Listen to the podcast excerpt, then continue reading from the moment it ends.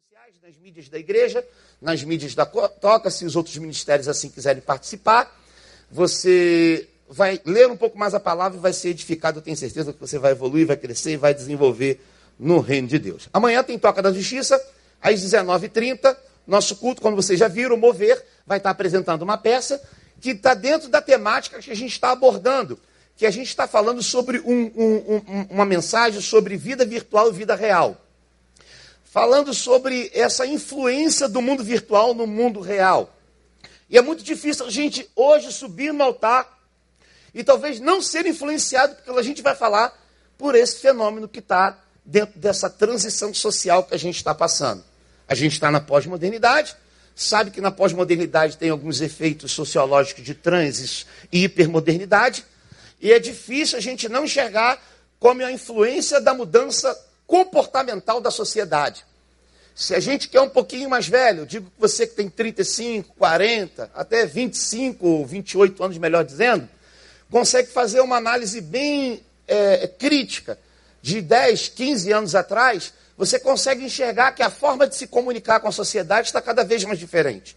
Só que nós estamos avançando com esse processo de mudança, e às vezes o espaçamento entre uma mudança sociológica e outra era grande, hoje está cada vez mais encurtado. Isso nos preocupa, porque coisas que eram novas se tornam antigas cedo demais. E o mais interessante, o processo de relacionamento e o descarte do outro cada vez está mais incisivo dentro das nossas relações. O grande problema é que isso também está interferindo no nosso processo de se relacionar com Deus. Assim como nós estamos sendo afetados pela comunicação com o outro, nas relações interpessoais, nós também estamos sendo afetados afetado com Deus na nossa relação individual espiritual. E mas aí a gente precisa fazer uma análise crítica, até mesmo da palavra de Deus, e entender qual é o efeito e qual a proporção que esse efeito está tomando dentro de nós, dentro do nosso coração. Mateus capítulo 6, versículo 22, e a gente vai falar exatamente um pouco sobre isso. Vamos lá. A candeia do corpo são os olhos. De sorte que se teus olhos forem bons, todo o teu corpo terá luz. Se porém os teus olhos forem, seus olhos forem maus, o teu corpo será tenebroso. Se portanto a luz que há em ti são trevas, quão grandes tais trevas. Assim diz a palavra do Senhor. Bom, uma análise bem interessante, um texto bem explicativo, muito didático né? É, não é difícil entender. Mas a gente percebe que algumas questões no campo físico-espiritual passam pela nossa visão. Eu queria mostrar para você uma dinâmica da influência que a gente tem dos dias de hoje. É, eu vou pedir para alguém vir aqui me ajudar. Cadê? Eu queria que fosse um jovem. Verônica, jovem Verônica. Vem aqui, Verônica, rapidinho, para você segurar o microfone para mim. Rapidinho aqui.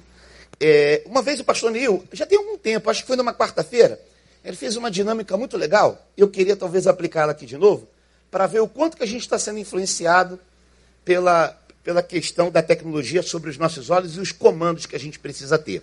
Vamos lá, convido você a fazer assim com as suas mãos, assim, ó. Isso. Alguém lembra disso? Levanta a mão. Pouca gente, né? Legal. Coloca um pouquinho mais aqui o microfone para mim. Você vai fazer assim com a sua mão, vai esquentar. Isso, tem que ficar quente. Isso.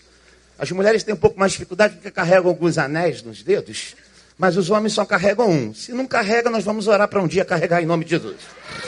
Então vamos lá. Está ficando quente sua mão? Então tem que ficar quente. Aquece um pouco mais, isso. Mais um pouquinho, isso. Está quente, gente. Está quente. Tem que esquentar mais um pouquinho, tá? A minha está pelando. Se eu colocar a mão aqui na cabeça da Verônica, batiza no espírito. Vamos lá. Vamos lá, mais quente, mais quente, rápido, isso, tem que ser mais rápido. Vamos lá, eu vou dar uma ordem e você vai obedecer, tá bom? Coloca a mão na testa.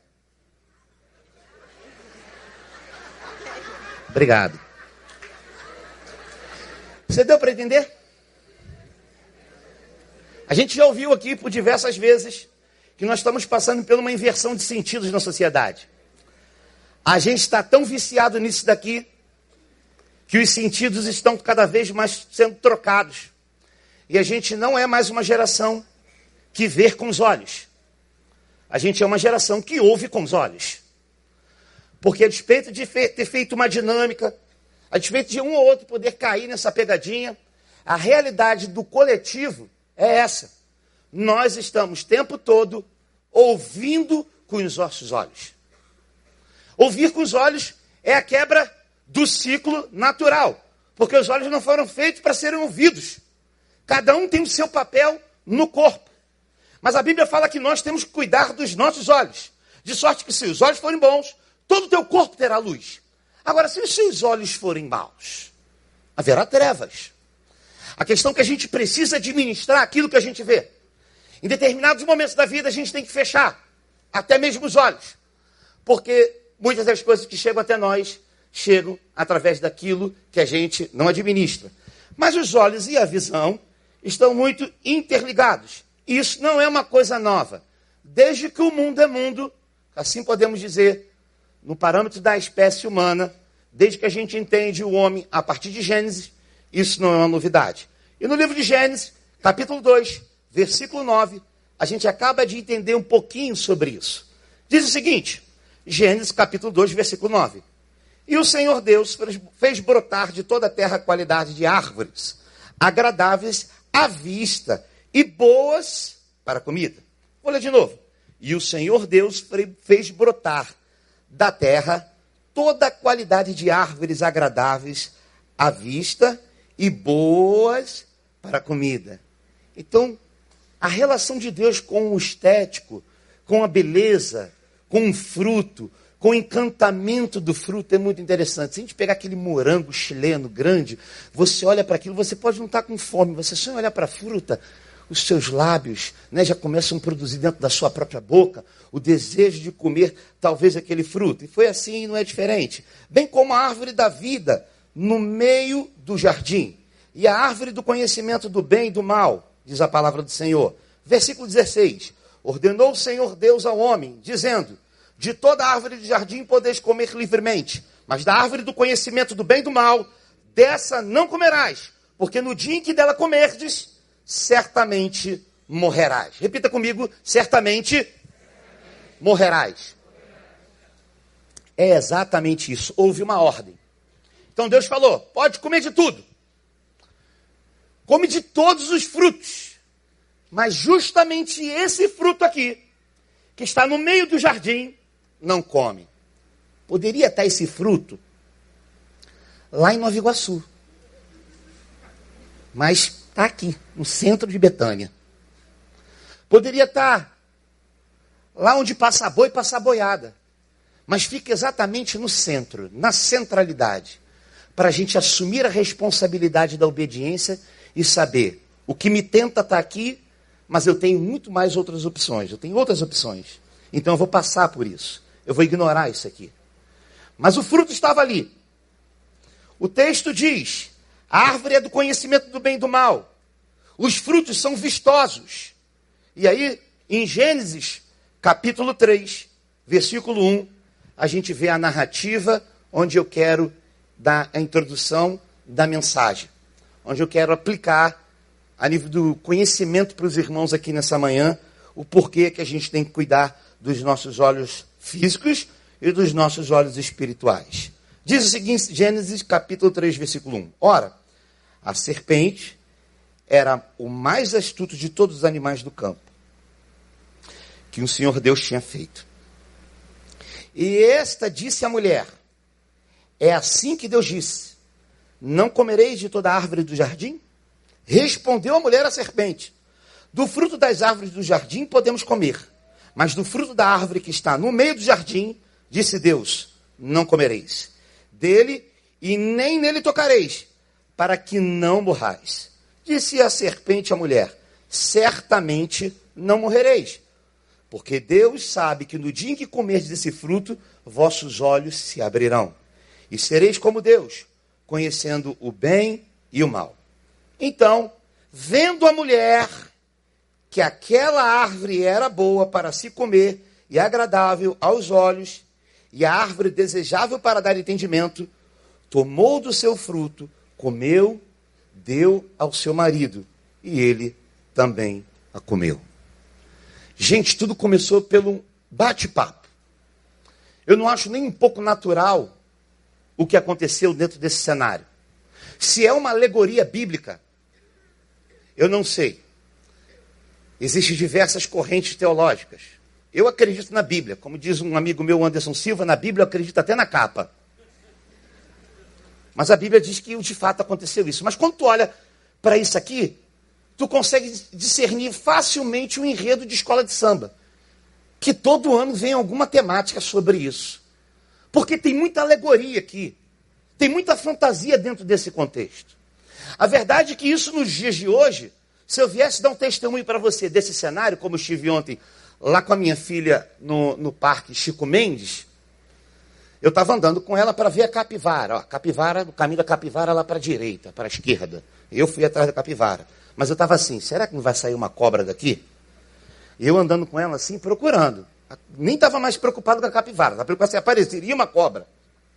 Porque alguém falou, ó, cuidado que tem cobra. Eu falei, caramba. Então não é um bicho confiável. Se a capivara aparece, a gente chama até para tomar um café. Agora a cobra não tem negociação. Até porque eu estava com a minha filha ali. Então a atração ali desejosa era ver a capivara. Mas então, então tinha a possibilidade de encontrar com um bicho perigosíssimo que é a cobra. Estava aqui Eva, passeando, sei lá o que ela estava fazendo, e de repente aparece uma cobra e começa a desenrolar um papo com ela. Eu acho isso estranho. Acho estranho. Porque é uma cobra. Então por isso que eu estou falando, eu não sei qual o cenário. Vamos para o cenário da alegoria. A cobra na representatividade da figura satânica, o maligno. Beleza. Digamos que ele tenha sido configurado. Porque é difícil entender a ideia da encarnação do animal. Mas ok, está ali. Está ali a cobra, a figura de Satã. A figura do inimigo das nossas almas. Como é que você pode achar na cobra um ambiente sadio para um diálogo. A verdade é que quando o mal chega em nós, nós temos o desejo de ser participativo de algo, porque a gente tem algo no mal que habita em nós e que nós desejamos no mal. O, o pecado não é uma coisa ruim, no sentido do prazer que ele pode oferecer. Na plenitude do seu efeito e do seu ofício, sim. Se fosse algo ruim, ninguém pecava, ninguém caía. Podemos dizer assim. Então, o que eu chamo aqui a atenção nesse texto é: não empreste ouvido para a cobra. É a Eva, até então, sempre tinha ouvido o Senhor. Mas uma pequena conversa com a cobra foi o suficiente para desviar do caminho. A Bíblia fala sobre isso, eu acho interessante que do mal a gente tem que fugir até mesmo da aparência dele. Quem dirá do mal em si? Fugir da aparência do mal. Quem dirá do mal? Quer dizer, a aparência já dá ruim. O mal em si, aí já era. Já vai ficar pior ainda. Então Eva estava numa condição que ela está tendo um diálogo com um ser que talvez naturalmente não seria agradável esse diálogo, e ela sabendo que em Deus, na sua plenitude é, abre mão e ela começa a ser seduzida pelaquilo que a serpente um dia foi seduzida. Por quê? Onde você quer chegar com isso? A Bíblia fala em 1 João, capítulo 2, versículo 16, uma coisa muito interessante. Porque tudo que há no mundo é a concupiscência da carne, é a concupiscência dos olhos e a soberba da vida e não vem do Pai, mas sim do mundo. Ora, o mundo passa e a sua concupiscência, mas, na, mas aquele que faz a vontade de Deus permanece para sempre. Aqui a gente vê um princípio em que Eva foi chamada para fazer uma vontade de Deus e ela não fez. Ela não obedeceu. E eu nem quero desconfigurar a figura da mulher, porque o fato dela ter sido enganada e ter levado para o homem não desmerece o erro do homem. Erraram juntos. Não tem um pior e o outro menos pior. Todos eles erraram nesse parâmetro porque conheciam o Senhor. A intimidade que eles tinham com Deus era diferente da nossa relação. Deus o encontrava todos os dias na viração do dia, numa dinâmica espiritual que, se fosse nos dias de hoje, talvez o nosso corpo não suportaria. Mas eles tinham. E eles tinham uma palavra do Senhor e uma orientação para o que deveria fazer e o que não deveria fazer. Mas o texto de 1 João, capítulo 2, versículo 16, fala de um efeito sociológico. De um efeito sociológico e espiritual. Ele faz um compilado e uma narrativa conclusiva, um resumo de que tudo que há no mundo é a concupiscência dos olhos, a concupiscência da carne e a soberba da vida.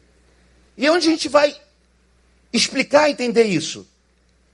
É aí que a gente vai ver esse mesmo princípio acontecendo exatamente lá no Éden. Então, o que o diabo implantou no coração, através de um diálogo sorrateiro, na vida de Eva, alcançando também Adão, é exatamente a mesma coisa do dia de hoje. Mesmo sendo uma coisa antiga, o método, a metodologia, o modo não muda.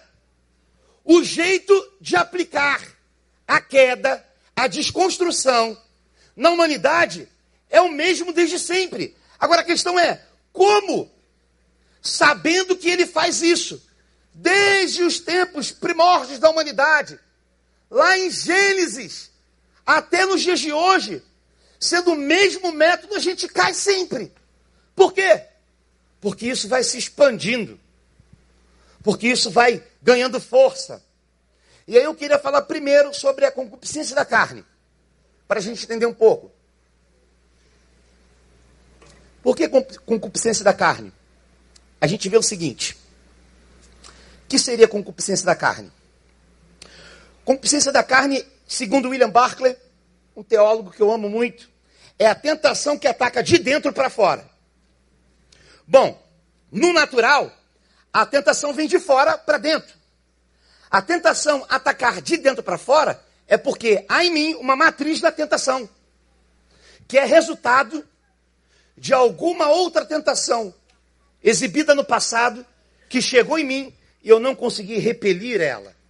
Então existe algo em mim que pode ser um ponto de contato para uma produção tentadora que vai afetar a minha própria vida se eu não estiver debaixo de um conhecimento e de uma leitura e de uma misericórdia, de uma graça que é da manifestação da palavra de Deus.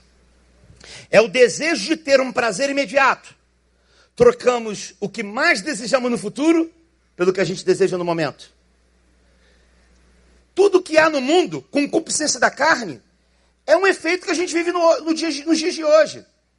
É a vida denominada pelo prazer, hedonismo, busca do prazer a qualquer custo. A gente vê isso cada vez mais se aflorando, principalmente nesse período que a gente está vivendo hoje.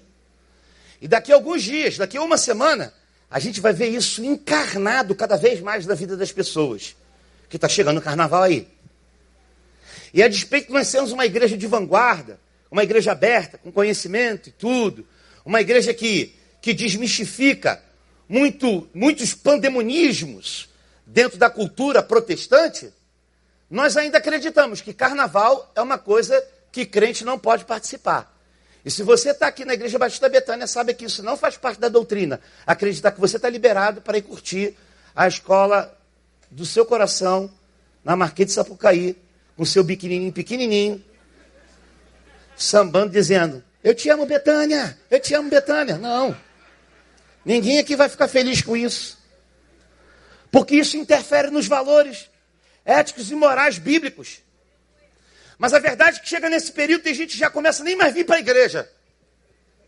Já dá assim, não, essa semana eu não vou não, porque já estou entrando no clima. Entendeu? E vamos ver o que vai acontecer. Eu me lembro de uma coisa muito interessante.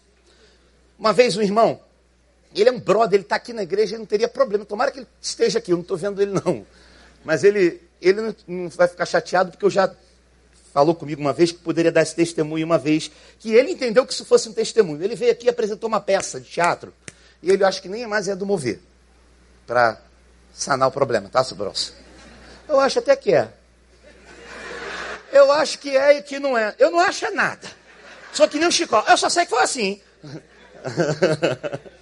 Mas não, não, foi há muitos anos atrás. Ele falou que fez uma peça, e foi muitos anos mesmo, logo quando, no início da minha conversão. Eu estava na minha peça da minha conversão, que o Bronx, na época, eu participei, que tinha um culto aqui da colheita. Então todos os novos convertidos participavam, era exatamente isso. O cara fez, e o cara fez a peça, ele foi Jesus. Irmão, o cara faz uma peça aqui, nessa igreja. Ninguém conhece ele, ele é Jesus. Lascou, velho. É o cara mais conhecido da igreja, pelo menos em duas semanas. Porque se ele interpretou Jesus legal, a imagem que tu tem quando tu vai orar, Jesus, tu já vê aquela pessoa. Às vezes tu vai orar assim, Senhor Jesus, tu vê o bronze todinho na tua face assim. Sai bronze. Meu. É porque o bronze interpreta tanto Jesus que você acaba achando que Jesus tem a fisionomia do bronze. O camarada estava aqui, interpretando Jesus, Denilson. E ele interpretando Jesus. Uma irmã daqui da igreja tem uma sobrinha que veio lá do Espírito Santo, do interior, e veio aqui numa festa de um parente, alguma coisa desse tipo. E nunca tinha entrado no culto, sentou lá atrás, assistiu o culto e viu a peça. Nem crente é, adorou. Nossa, que negócio legal. Acabou o culto, no domingo ela foi embora e estava indo para o Espírito Santo. Quatro meses depois, era carnaval, o irmão estava no Espírito Santo, a família dele mora lá. Falei, bom. Ninguém me conhece, né? É hoje, moleque. Eu quero saber. Ninguém me segura. Me segura, Jesus. É hoje que eu vou. Eu vou. E o cara tava lá, já beijei um, já beijei dois, já beijei três, hoje eu já beijei, vou beijar mais uma vez. Tava beijando todo mundo. De repente ele esbarra numa menina linda ali, oi colega, tudo bom? A menina chega para você, oi, tudo bom? Eu sei quem você é.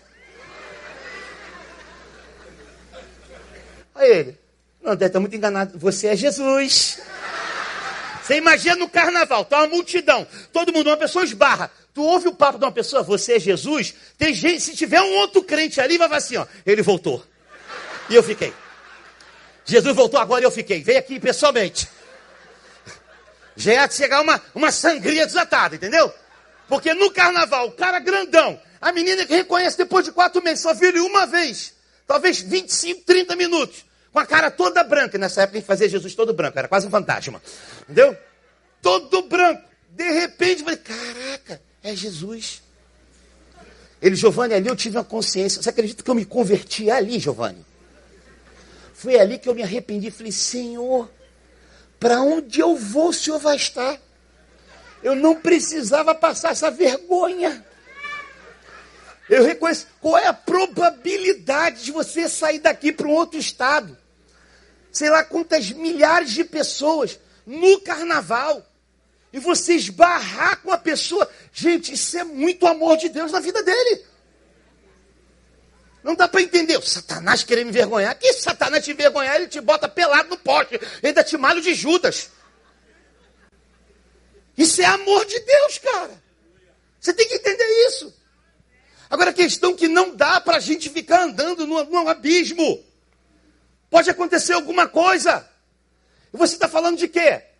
de soterologia, de salvação. Não, estou falando de consequência do pecado. Isso é uma coisa individual, não entra nesse mérito. A gente, crente, tem uma sede no coração maligna de quando alguém não caminha mais com a gente, colocar ele lá no inferno. Mas isso é um problema da pessoa com Deus, não nosso. A questão é o que pode acontecer com a sua vida e o que, que pode, está já acontecendo pelo fato de você estar abrindo mão de um estilo de vida que não é agradável a Deus para satisfazer um prazer momentâneo com uma consequência talvez que pode ser eterna. Então por isso que eu falei, é trocar o que você mais deseja no futuro pelo que você deseja no momento. Aí você vem durante o ano inteiro à igreja, culto de quarta, culto de domingo, culto domingo de noite, curso do Novo Testamento, curso do Antigo Testamento, mover, e todas as atividades. Vai lá no, no lixão, vai aqui, faz com seja, faz isso, para chegar no carnaval, ir lá e fazer questão de publicar toda a sua carnalidade, como se fosse um plano perfeito de humanidade. Você conhece a palavra. O Senhor conhece os seus pensamentos. Ele sabe das suas intenções. O difícil é que às vezes a gente realmente não tem, mas sempre tem um irmão que está em casa reservado. Sempre tem um retiro de uma igreja que dá para ir. Sempre tem uma maneira. Vamos ter culto no domingo de carnaval de manhã. Não teremos culto domingo de noite, por uma questão só de organização, prudência. Como foi agora outro dia. Na questão da chuva não teve culto quarta-feira. A cidade fica violenta. A gente mora numa cidade violenta, infelizmente. Mas agora a gente também tem que entender a realidade do, do comprometimento, do comprometimento dos valores espirituais que a Bíblia nos orienta. Com ciência dos olhos, para a gente ganhar um pouco mais de tempo, a gente carregar mais um pouco. Preocupação exagerada pela própria aparência. O gosto excessivo pela exibição, desejo exagerado pelo que é vulgar. Cara, antigamente as pessoas pecavam e escondiam. Mas não aguentavam ficar muito tempo com o pecado. E procuravam uma liderança para confessar. Agora, por incrível que pareça, as pessoas pecam e publicam. Não tem a menor vergonha de publicar os ambientes pecaminosos que transitam. Oh, os ambientes pecaminosos são diversos. Se a gente entra num ônibus, um ambiente pecaminoso. Tem gente santa, tem gente pecaminosa ali. Não é disso. A gente está falando de ambientes que influenciam diretamente numa ação comportamental depois de frequentar aquele ambiente. O que aquele ambiente deixa em você e como você vai viver após passar por aquele ambiente. Isso não é radicalidade, meu irmão. Isso é entendimento da verdade, da santidade, que são valores e pilares inegociáveis na palavra. E que às vezes a gente fica dando uma desculpa idiota para justificar a nossa idiotice. Ou a gente arruma uma desculpa carnal para justificar a nossa carnalidade. E com a Bíblia não se negocia. O que de fato é, é, e pronto. Sim, sim, não, não.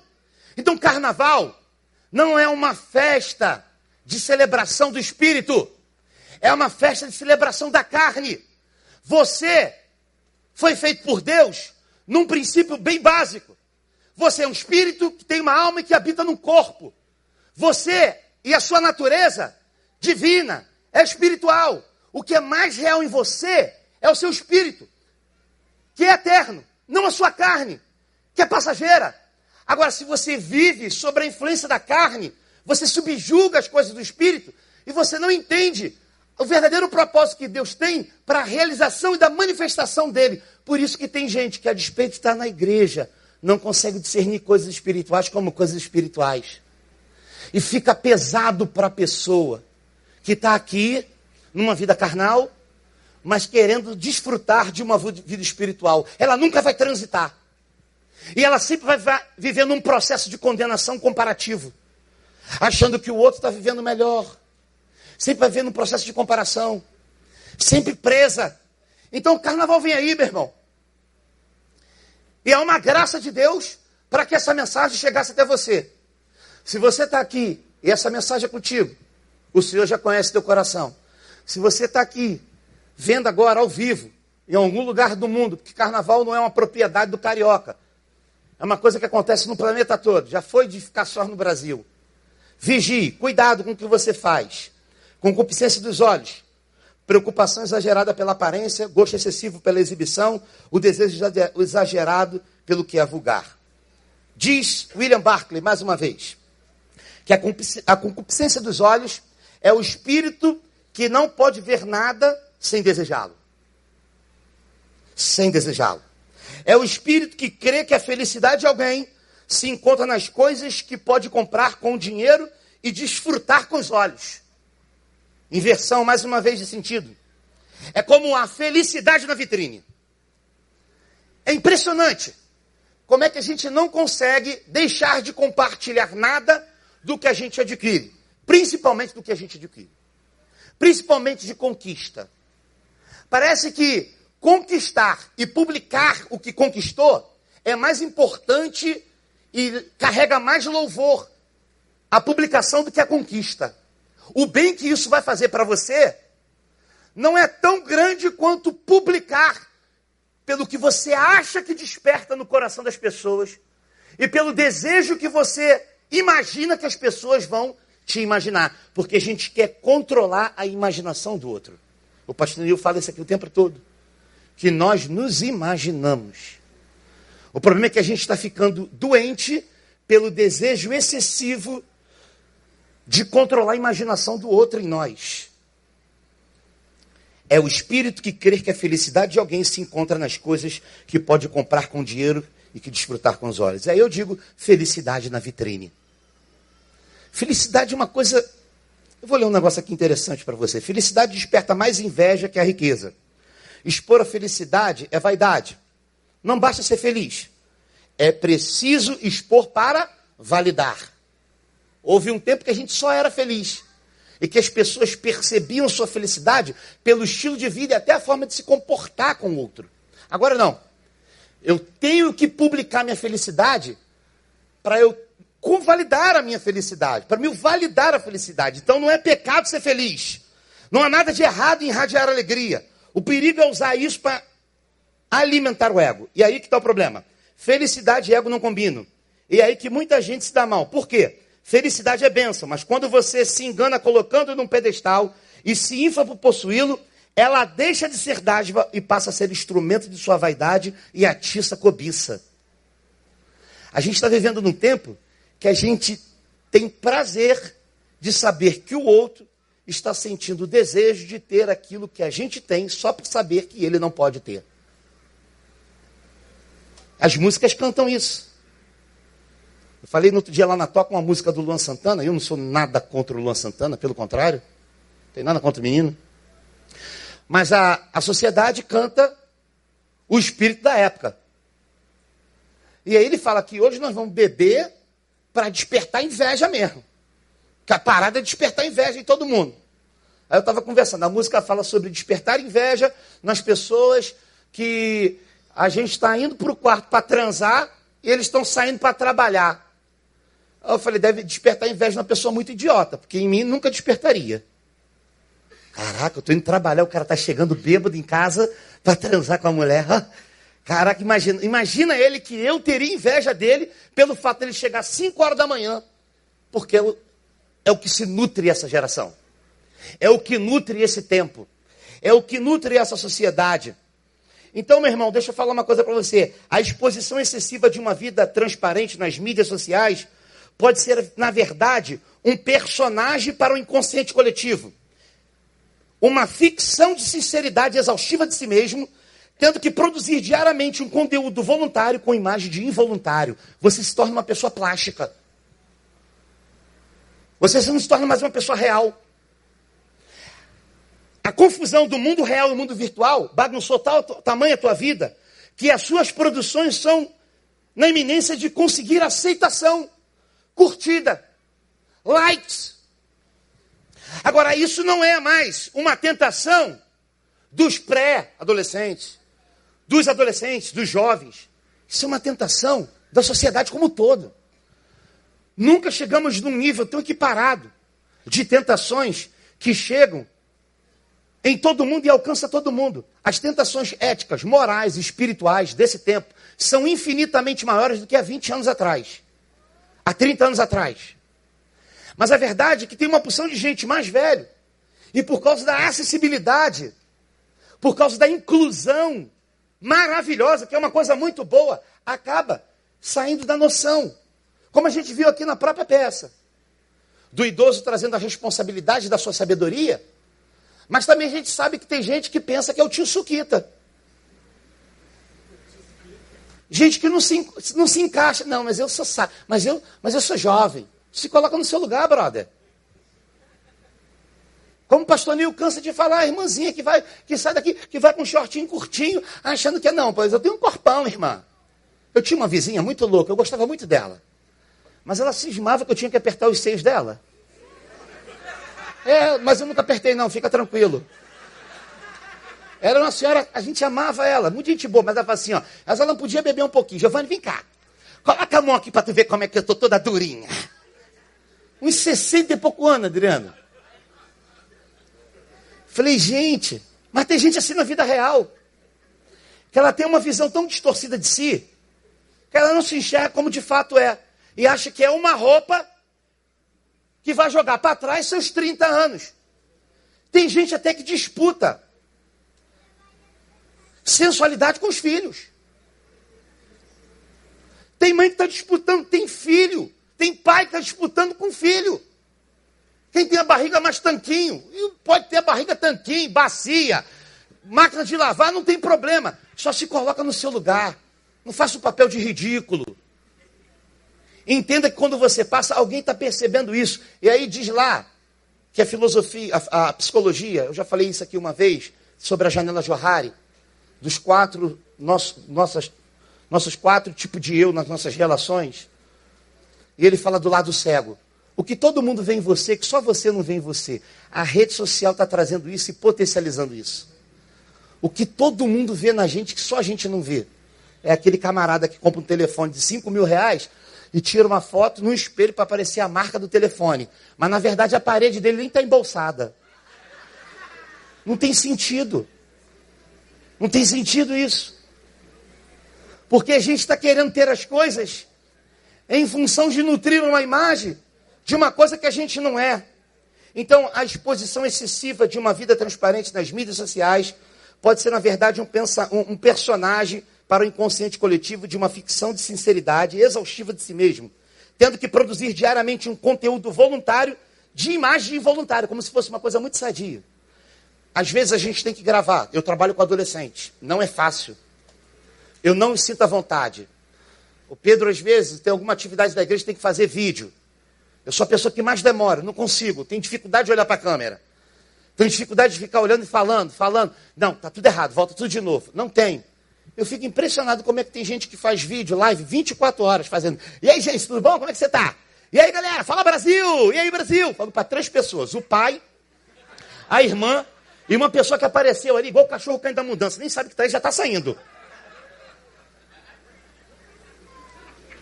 Necessidade o tempo todo. Oi, tudo bom? E aí, galera? Tudo bom? Fala, Brasil! Quero mandar um recado para você, brother! É, feliz, como é que você tá? Eu tô aqui acordando, né? Um dia maravilhoso para você. E aí, no play, no play, aquelas coisas todinhas. Bobeira! Não se enxerga, não, mano. Eu acho até que tem gente que tem que fazer isso mesmo. Porque trabalha talvez com isso. Comunica determinadas coisas. Mas tem gente que não tem influência nenhuma o teu chamado é influenciar a tua vida, a tua casa, e é dali não é, precisa ser para todo mundo, mas tem esse desejo, soberba da vida, a gente encerra. Amém? Para alguns teólogos, a soberba, da, a soberba é o pilar de toda transgressão do homem. Por quê? Isso porque a soberba é considerada como um pecado original. E aí que a gente vai falar um pouquinho lá de Gênesis mais uma vez. Uh, por quê? Vamos lá. Para alguns teólogos, a soberba é um pilar de, to, é, de toda a transgressão do homem. Isso porque a soberba é considerada considerado como o pecado original. Uma vez que existia muito antes do homem e da criação. Olha só que interessante isso. Uma linha teórica cristã acredita que Satanás, o anjo caído, se corrompeu na soberba. Só que muito antes da criação do jardim do Éden do homem. Agora, calma aí comigo. Isso é uma teoria. Assim como tem é, arminianismo e calvinismo. Assim como tem gente que acredita em, em dicotomia e tricotomia. A teologia ela tem uma explanação de coisas assim. Dá para explanar muita coisa, melhor dizendo. Mas a gente tem que entender que isso é uma teoria. Eu posso usar isso numa teoria? Sim. Olha o que o texto diz em Isaías 14, versículo 11. Derribada está na cova da tua soberba e também o som da tua harpa. Por baixo de ti, uma cama de gusanos, e os vermes são a tua coberta. Como caíste do céu, ó estrela da manhã, filho da alva, como foste lançado por terra, tu que debilitavas as nações, tu dizias no teu coração: Eu subirei ao céu, acima das estrelas de Deus, exaltarei o meu trono e no monte da congregação me assentarei, e nas extremidades do norte subirei acima das mais altas nuvens e serei semelhante ao Altíssimo. Contudo, serás precipitado para o reino dos mortos, no mais profundo abismo. Contudo, serás precipitado. Palavra precipitação, precipício, precipitado, será jogado no precipício. Por isso que às vezes a, a precipitação é um tipo de ansiedade que nos assassina, que é se precipitar, se jogar no precipício, se antecipar, precipitação. Será precipitado, será jogado. Agora, olha só.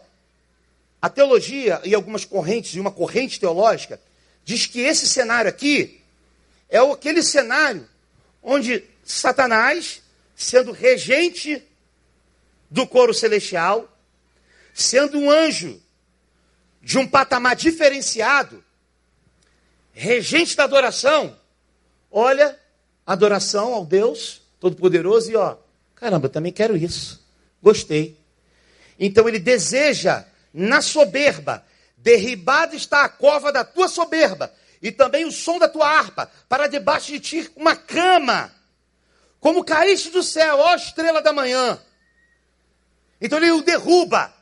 E aqui a gente vê o mesmo princípio, nas entrelinhas, da concupiscência dos olhos, da concupiscência da carne e da soberba da vida. Como assim? Ele viu que era bom, diz o texto, ele viu a glória de Deus. Depois ele falou: opa, eu quero ser igual ao Altíssimo. Eu quero ser igual. E agora ele quer ter o conhecimento de todo, acima das estrelas, acima do trono de Deus, acima das nuvens. Quando você vai lá para Gênesis, você vê exatamente o mesmo princípio. Está vendo esse fruto? Uhum. Come ele. Não, não posso comer. O Senhor falou que não pode comer. Quem disse que não pode? Ele. Ele disse que se comer morrerás, né? Uhum. Certamente não morrerás. Pois se comerdes, serás igual a ele. Mas viu que o fruto era bom. Viu que era bom, comereis e sereis igual. E sereis também Deus. Então Eva ali foi influenciada por uma coisa que tinha brotado em Satanás. O que Satanás vem nos dias de hoje? Desenvolver um estilo de vida em nós, mesmo conhecendo a palavra, onde nós somos o nosso Deus. Onde a gente abre mão do altar espiritual para ser estabelecido dentro do nosso coração. Os homens fazem do seu próprio eu um Deus, gastando tudo que possuem, dinheiro, energia em si mesmo. Como diz o pastor Neil, uma overdose de si mesmo. Tem tanto de você em você que o outro não cabe em você. Como ele diz também, de forma clara, isso aqui todo mundo conhece, até pregou no trem falando sobre isso. A soberba é um problema oftalmológico existencial. Se enxergar além do que de fato é, tinha uma missão. Ele achou-se que parou. Às vezes a gente se enxerga mais do que nós somos no reino de Deus. A gente precisa voltar um pouquinho. Opa, não sou nada. Essa canção que a gente cantou agora há pouco. Eu não preciso ser reconhecido por ninguém. É verdade, não precisa ser reconhecido, não. Lugar de pessoas serem reconhecidas no necrotério, não é na igreja. Se você está com algum problema de reconhecimento, é no necrotério que te vão te reconhecer, não é aqui não, brother. Aqui tu é mais um na massa. Chega de humildade. Tu não é melhor do que ninguém, eu não sou melhor do que ninguém, ninguém é melhor do que ninguém. Então a gente precisa rever alguns conceitos. Soberba da vida significa ostentação, gostar dos holofotes, vanglória, a soberba do grego, alozoneia. A palavra soberba do grego significa jactância, ostentação, orgulho, isto é, uma satisfação materialista com os bens do mundo, um estado mental no qual o material ocupa o lugar do espiritual. E aqui a gente vai encerrar. É aqui que eu quero chegar na desconstrução dos nossos olhos espirituais e humanos. Deixa eu falar uma coisa para você. Estamos modificando de tal forma a nossa visão das coisas que isso está interferindo no nosso modo de crer. Quando éramos ignorantes, criamos mais, e agora que sabemos um pouco mais, cremos menos? Quando tínhamos menos, éramos mais dependentes. Agora que temos um pouco mais, somos mais autossuficientes. É exatamente esse efeito que acontece na vida de alguns cristãos. O quanto nossas conquistas materiais nos, afastaram da nossa vida de uma dependência espiritual. Faz uma retrospectiva da sua vida. O quanto que isso que você orou tanto há 10 anos, depois de ter conquistado hoje, roubou de você a vida que você tinha antes de conquistar o que você tem. Isso é bênção ou isso é maldição? E aí? Pastor, antigamente não tinha carro. Vinha para a igreja orando. Olha, vinha no monte, vinha com a minha Bíblia, vinha de bicicleta, intercedendo. Agora tu vem num carro importado, ar-condicionado. E como tu tinha aquele Fusca? Que tu orava um dia antes para ele pegar e, pra, e tu vinha torcendo para o sinal não fechar, que se parasse ele ia parar junto. Agora tu tem um carro importado. Agora tem um ar-condicionado tão gelado. Se tu comprar um picolé, tu bota ele ali do lado, ele vai congelar da viagem que for. Que é geladinho, fresquinho. O quanto disso? O quanto que as nossas conquistas, resultado de nossas orações do passado, interferem no processo do estilo de vida que a gente está vivendo. E a gente fica falando assim, ah, mas naquele tempo, mas naquele tempo, mas naquele tempo, naquele tempo, Deus tem saudade daquele tempo. Porque tu nunca mais voltou para conversar com ele no quarto. Tu deixou de lado muitas coisas, meu irmão. As coisas roubaram de você a espiritualidade simples, que você pensava que era ignorância, mas talvez era sabedoria. Era sabedoria. Por isso que algumas coisas das quais você tanto almejou, demorou tanto tempo até mesmo para conquistar. E outras não foram nem bênção de Deus, foram a força do seu braço. E você ofereceu aqui no altar achando que foi ele que tinha te dado. Cuidado. Hebreus capítulo 11, versículo 1 diz o seguinte: Ora, a fé é o firme fundamento das coisas que se esperam e o fato das coisas que não se veem. No âmbito da fé, eu não preciso da minha visão para crer. É diferente. Mas houve um tempo que a gente sabia viver nisso. A gente mergulhava nisso.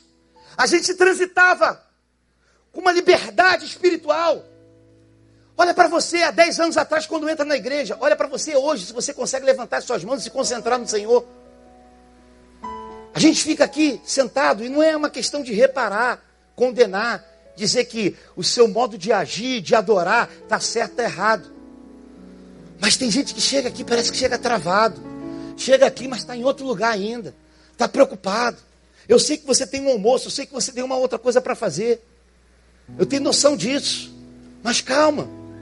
Você já está antecipando. Deus tem algo para derramar nessa manhã. Já está preocupado antigamente, não.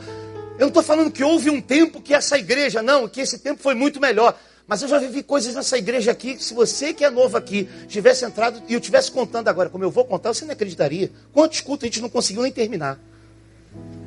Já viu o pastor Neil subir aqui, chegar aqui. O pastor caiu no espírito, eu não sei. Tropeçar, eu sei que não foi. Mas a presença de Deus era tão grande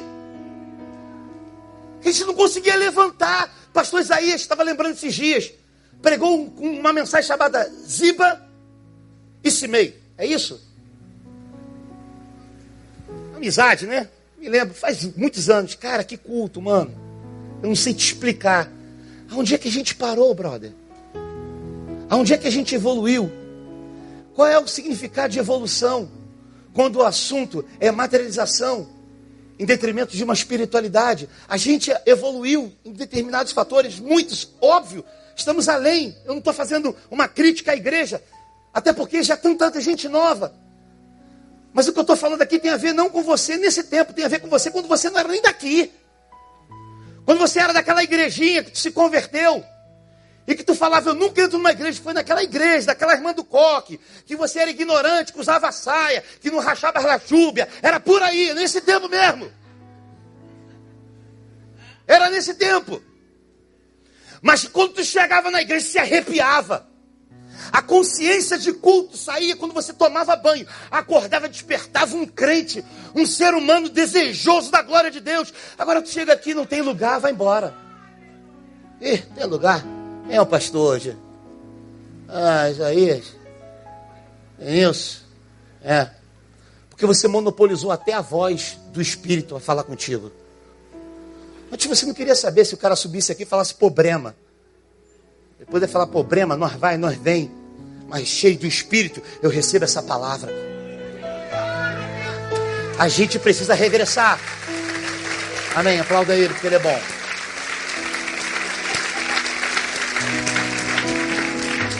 Aí eu estou aqui com uns versículos, versículos não, alguns recados de oração.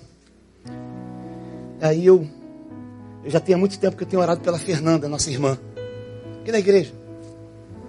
Eu estava lembrando de uma situação, quer dizer, tantas situações que a gente já viveu aqui na igreja, estou aqui quase 20 anos, 19 anos. Dos milagres que Deus fez nesse lugar na vida das pessoas. Cara, eu vi tanta gente ser recuperada, transformada. Milagre, minha gente, é assim, ó, morre hoje. Eu lembro de um irmão, quarta-feira, o pastor chegou assim, ó, hoje nós vamos orar. Que o irmão Leandro, que hoje veio a falecer, já veio a falecer, ficava mandando CDzinho, ele ficava ali na cantina. Quem lembra desse irmão? Que dava CDzinho para todo mundo. Mandava mensagem, MSN, SMS. Parecia que eu tinha acordado, sabe? Falei, mano, esse cara sabe muito da minha vida, meu Deus. Será que ele sabe que eu estou com dívida? O cara sabia de tudo, cheio do espírito. Cheio do espírito. Um irmão que teve, foi portador de HIV, se converteu. Numa quarta-feira chegamos aqui, pastor Noronha foi lá fazer uma visita e falou, pastor Neil, o médico falou que hoje não passa. A igreja clamou aqui na quarta-feira. Meu irmão, que presença de Deus foi aquela. Senhor, se tiver que morrer, tá salvo, mas a gente queria ele mais um pouquinho. Naquela semana, aquele homem teve uma recuperação assustadora. Quarta-feira ele tem a notícia. Quarta-feira seguinte a gente estava fazendo uma festa de aniversário para ele lá no ICV, que é um dia do aniversário dele. Os médicos não entenderam nada. Lembro de uma irmã do Vida que tinha um problema na perna e que vem lutando com essa enfermidade durante tanto tempo. E quantas vezes eu via pessoas falando: Olha, médico falou que dessa vez não vai. Dessa vez não vai. Meu irmão, a gente ia para casa dela. Todo mundo chorava, clamava, intercedia. O culto de oração começava dez da noite, nove da noite, três da manhã, ninguém embora. Mas tem trabalho amanhã. Mas a presença do Espírito vai me renovar. Eu sei que vai vir algo do Senhor. Eu creio, está aqui lutando, vencendo dia após dia, e tantos outros de vocês aí.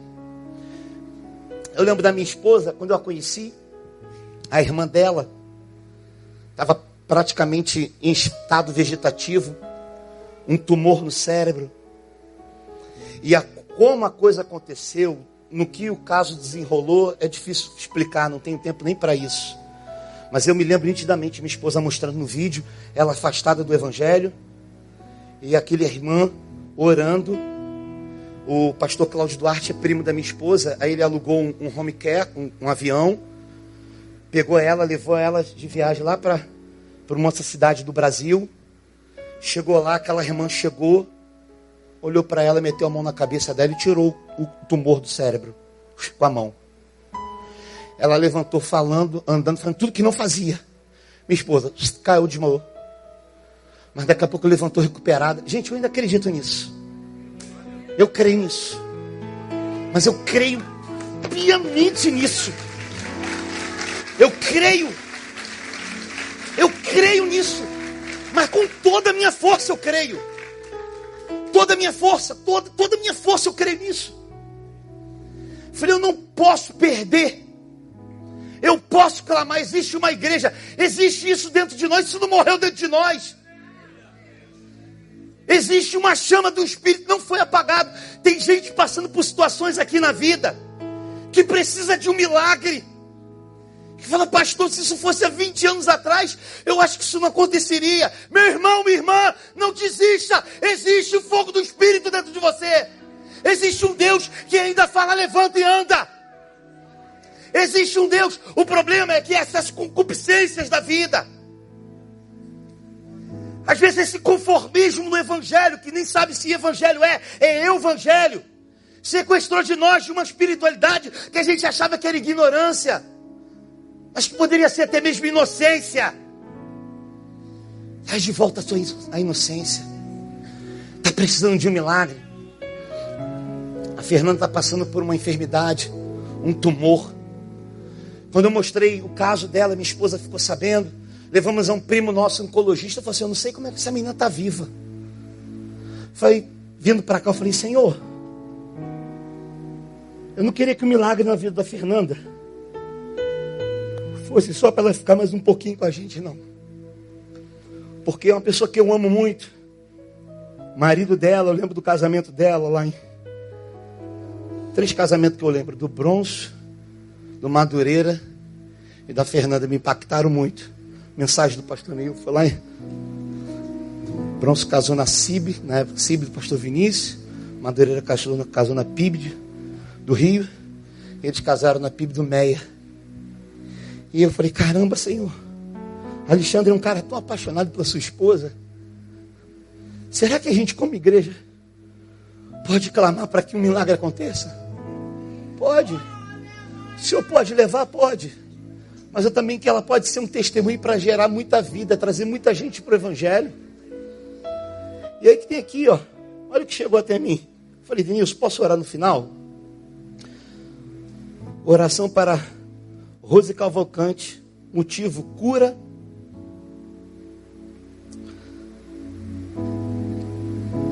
para um mioma múltiplo.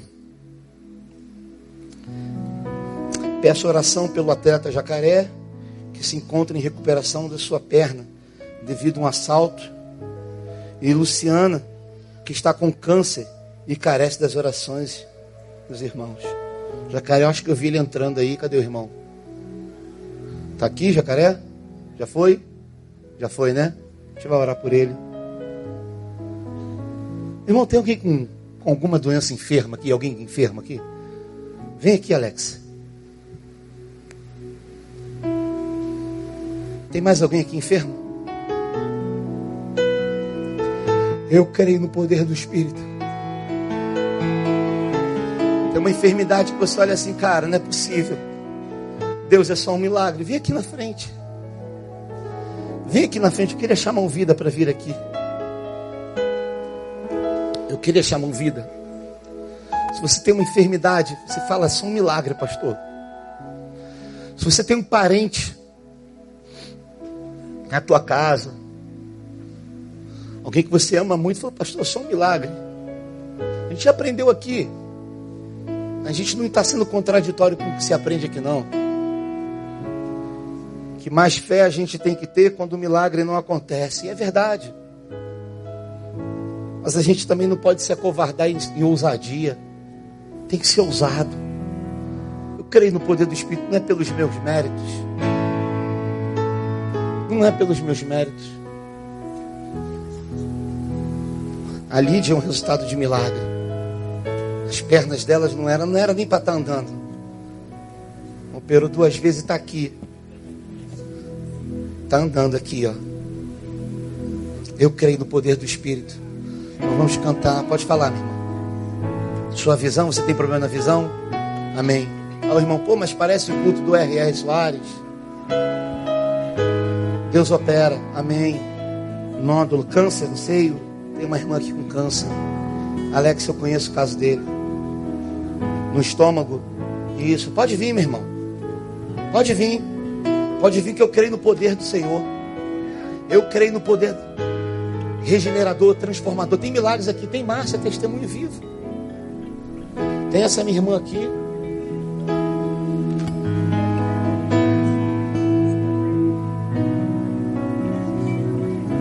Coração. A gente vai orar. Não. Tem tantos pedidos aqui, talvez não vou conseguir mencionar todos. Mas eu queria que você se voltasse lá o poder do sangue de Jesus. E você que está aí, entender que você é um privilegiado, talvez por não estar aqui. Faz deles que estão aqui piores do que você, não. Um dia a gente pode estar aqui nessa mesma condição. Há uma graça do Senhor de cura, há uma unção nesse lugar. Fica de pé, fica de pé no seu lugar. Fica de pé, fica de pé. Fica de pé. Eu creio no poder redentor do Espírito. Pastor Vinícius, vem aqui. Márcia, vem aqui, Márcia. Queria chamar a Márcia para vir aqui. Pessoas que viveram isso, vamos estar orando. E eu queria que você levantasse sua voz agora, intercedendo. Há pessoas aqui com câncer, problema no coração, problema com nódulo, pessoas com problema de diabetes, problema com problema, problemas na visão. Eu creio na manifestação do poder de Deus. Então abra a tua boca. enquanto a gente canta uma canção, que você seja tomado pela ousadia de profetizar, de declarar com a boca e crer com o coração, de chamar a existência as coisas que não são como se já fosse, crendo no poder soberano do Espírito. Nós somos o corpo de Cristo. Se o teu irmão que está aqui faz parte desse corpo, e essa enfermidade não te incomoda, talvez você seja uma prótese, e Deus te chamou para ser corpo de Cristo. Então ore, meu irmão. Abra a tua boca agora. Levante suas mãos. Levante suas mãos. Levante suas mãos e interceda. E você que está aqui à frente, comece a clamar a Deus.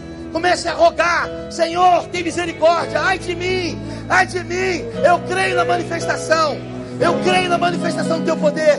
Em nome de Jesus. Tua igreja ora, Senhor. Eu não preciso ser reconhecido por ninguém. Abra tua boca e ore em nome de Jesus Cristo. A minha glória é fazer com que conheçam a ti.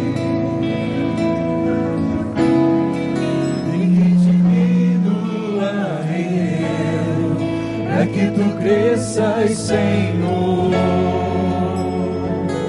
mais e mais.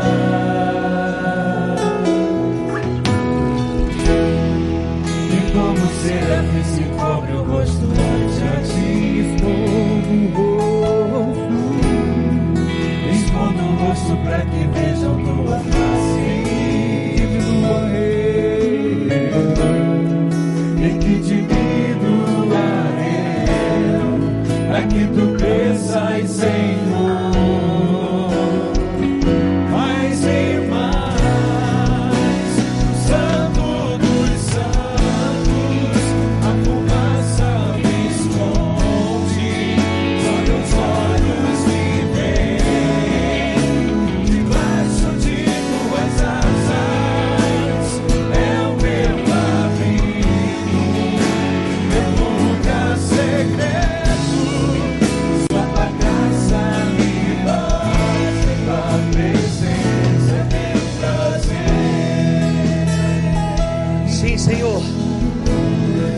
aqui a tua igreja.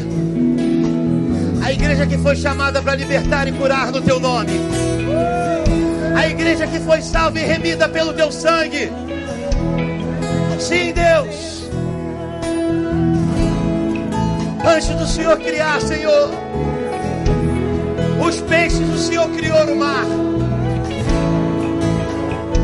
Antes do Senhor criar, Senhor, as aves, o Senhor criou os céus.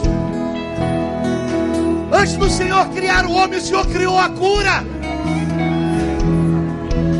Antecedência a todas as outras coisas. Sempre tem um escape, uma solução, um milagre para ser realizado. Espírito de vida, sopra como sopraste Ezequiel. Sopra sobre os vales de ossos secos. E nós cremos, Senhor, que Tu és um Deus que cura, Tu és um Deus de milagre, Tu és um Deus de transformação. Nós queremos entregar a vida do nosso irmão, que é um atleta, que haja uma recuperação, Senhor. Que o Senhor, Pai, possa trabalhar na sua recuperação. Senhor, nós queremos orar, Senhor, pela nossa irmã. Em nome de Jesus, Rose Cavalcante que precisa de uma cura, que precisa de um milagre, que está com mioma múltiplo, Senhor. O Senhor tem poder, somente um sopro seu. O Senhor despedaça, o Senhor desbarata tudo isso. Então opera o teu poder na vida dessa irmã. Nós, como igreja, estamos clamando pela irmã Rose Cavalcante, em nome de Jesus Cristo. Oh Deus, em nome do seu Filho Jesus Cristo, nós queremos entregar, Senhor Oh, aleluia.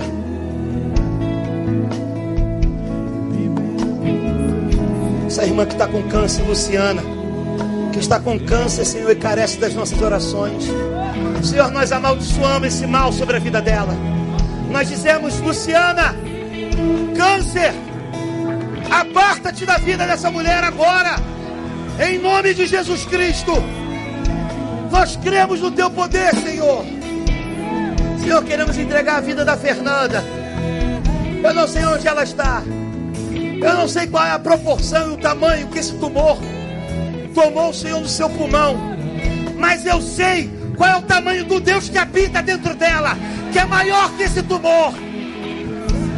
Tu és Jeová Jireh, o Deus da provisão. Tu és Jeová Rafá, o Deus que cura. Então provém a tua cura sobre a vida da tua filha. Em nome de Jesus Cristo.